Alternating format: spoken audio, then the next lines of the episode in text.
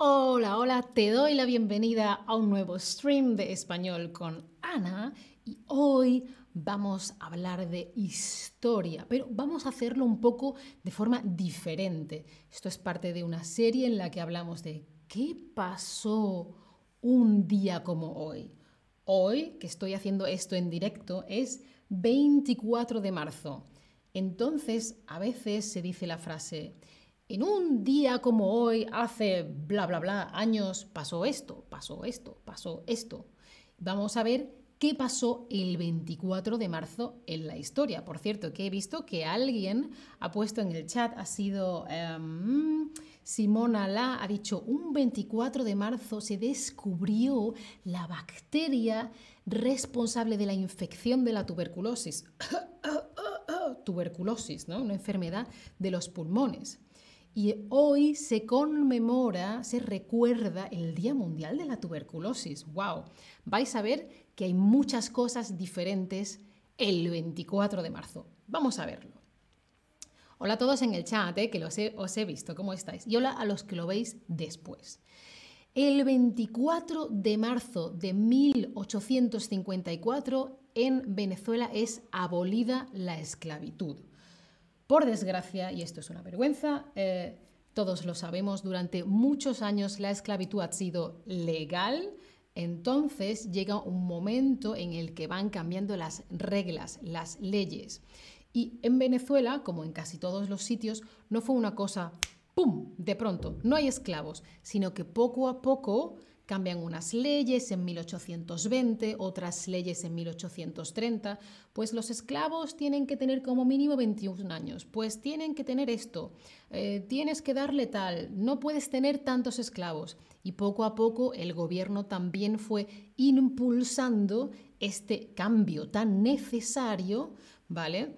Para primero mejorar la situación dentro de lo imposible para después, oye, ya está, no hay esclavos. Entonces es un día para celebrar 24 de marzo de 1854 en Venezuela se abole. Abolir es cuando algo, ¡boom!, está prohibido. Se abole la esclavitud. Abolir. Esta, hay una regla que dice esto no, ¿vale? Oh, Giovanna, dice, el 24 de marzo de 99 empezó el bombardeo de Yugoslavia. ¡Ah! Es que el problema de la historia es que hay cosas buenas y muchas cosas malas. ay, ay, ay, sí. El 24 de marzo veo que tiene mucho, mucho tema, por desgracia. Bueno, algo bueno. En 1874 nace el mago húngaro Eric Weitz, más conocido como Harry Houdini que fue el primer mago conocido internacionalmente porque hacía trucos muy diferentes, con cadenas, se ataba el cuerpo y él solo podía salir. Ah, magia. Hombre, hay truco, hay truco. Pero él lo hacía de una forma tan especial, tan diferente, se hizo muy famoso en todo el mundo. Él emigra de Hungría a los Estados Unidos, ¿vale? Y allí es donde se hace muy, muy famoso. Sobre el 1900 empieza a ser reconocido y famoso por todo el mundo porque sus trucos, su magia era muy, muy impresionante, era diferente a otros pequeños trucos de antes. Y fijaros que Eric Weiss es el nombre real y tiene un nombre artístico que es Harry Houdini, ¿no? Pues en 1996 muere Lola Beltrán, que es una actriz, cantante, presentadora de radio y televisión mexicana. Su nombre completo es María Lucía Beltrán Alcayaga. Más corto, Lola Beltrán, pero tenía un nombre artístico, ¿vale? Igual que Houdini. Tiene un nombre artístico, es Lola la Grande, ¿sí? Y es una de las actrices más famosas del cine mexicano. Empezó trabajando como secretaria en la radio. Entonces, otras personas iban a la radio, hablaban y cantaban, y ella era la secretaria. Y un día faltaba gente para cantar, sabían que ella cantaba muy bien, le hicieron una prueba y ¡pum! Es importante estar en el momento adecuado, en el lugar adecuado. Qué suerte, ¿no? Pues de nuevo vemos que Lola Beltrán o María es el nombre real y luego está el nombre artístico. Por ejemplo, el actor Michael Keaton de Batman o de Birdman, su nombre real es Michael Douglas, pero como ya hay un Michael Douglas, él se puso otro nombre artístico, Michael Keaton, porque le gustaba mucho, creo, la actriz Diane Keaton. Es un nombre artístico, lo puedes cambiar. Bueno, seguimos con las noticias trágicas. 1976, el golpe de Estado, es decir, alguien llega al gobierno y dice, yo mando, este gobierno fuera, yo mando ahora, ¿vale? Y fue el golpe de Estado de Videla, Masera y Agosti en Argentina y comienza la dictadura cívico-militar que dura hasta el año 1983. Lo tenéis aquí, lo podéis ver donde pone lesson. Y entonces... Em, vemos la, fecha del golpe de Estado, pero lo que ahora se hace en Argentina es que todos los 24 de marzo se celebra el Día Nacional por la Memoria, memoria, ah, sí, recuerdo, me acuerdo, y la verdad, la verdad es lo que es, la mentira es lo que no es. La mentira no es verdad, la verdad es así. La mentira es que digo algo que no es. Y la justicia, lo que es justo, ¿sí?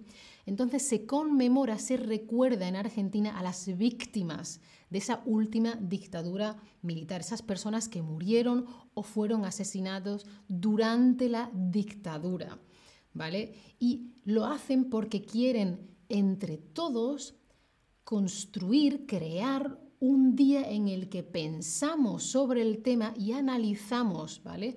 Porque la historia, si no nos acordamos del pasado, luego cometemos los mismos errores. Sandra dice Pinocchio o Pinocho en español. Claro, Pinocho le crecía la nariz porque decía mentiras. Si decía la verdad, se quedaba la nariz en su sitio.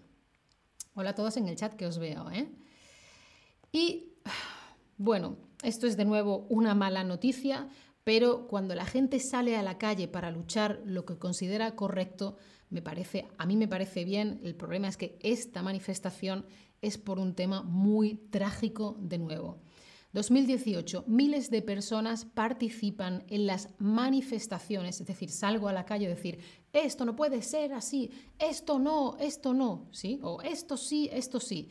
Y en este caso eran las March for Our Lives, parte también del movimiento Black Lives Matter, y había, hubo muchas en todo el mundo. La foto es de Seattle, pero eh, la principal fue en Washington, y lo que piden, lo que pedían y piden es la regulación de las leyes, de los permisos para tener un arma. Si yo quiero tener un arma, por ejemplo, una pistola o un rifle, ¿vale? Una escopeta para cazar o quizás soy policía, todo eso hay muchos papeles que se tienen que tener y se controla la persona. Tú esto y también esto y también esto. ¿Dónde está el arma? ¿Cuántos años tiene? Todo tiene que estar controlado.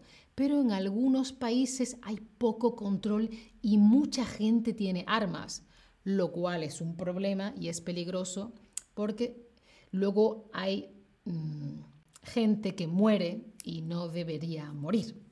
¿vale? Por ejemplo, hubo una masacre, mucha gente que murió en Florida y como reacción empiezan estas manifestaciones, ¿vale?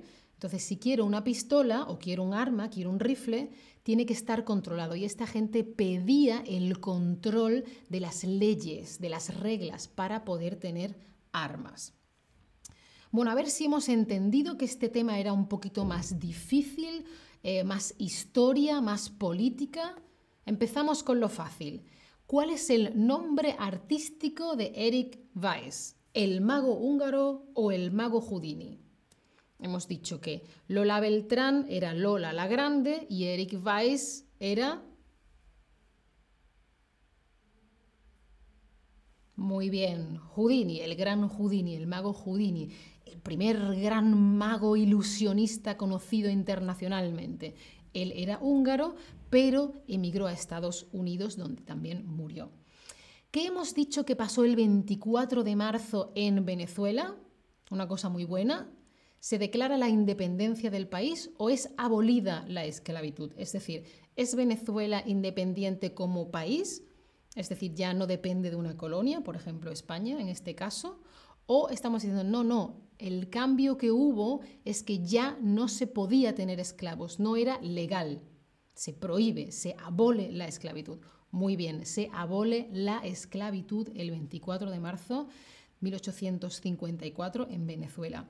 ¿Y qué se pedía en esas manifestaciones de March for Our Lives? ¿Qué hemos dicho? ¿La gente salió a la calle porque quería que los precios de las cosas bajaran o porque querían que se endurecieran las leyes para tener armas? ¿Qué pedía toda esa gente en la calle con en las manifestaciones exigiendo? ¿Qué pedían esas personas?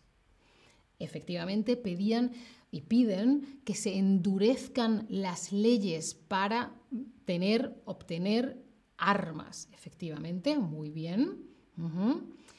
¿Y qué se hace el 24 de marzo en Argentina? ¿Se recuerda a las víctimas de la última dictadura militar o se celebra que ya no hay una dictadura? Recordamos que se llama el Día Nacional de la Memoria por la verdad, no la mentira, no lo que no es, sino lo que sí es, y la justicia. A ver, obviamente también se celebra que no haya una dictadura, bien, nos alegramos, pero sobre todo se recuerda a esas víctimas de la última dictadura militar.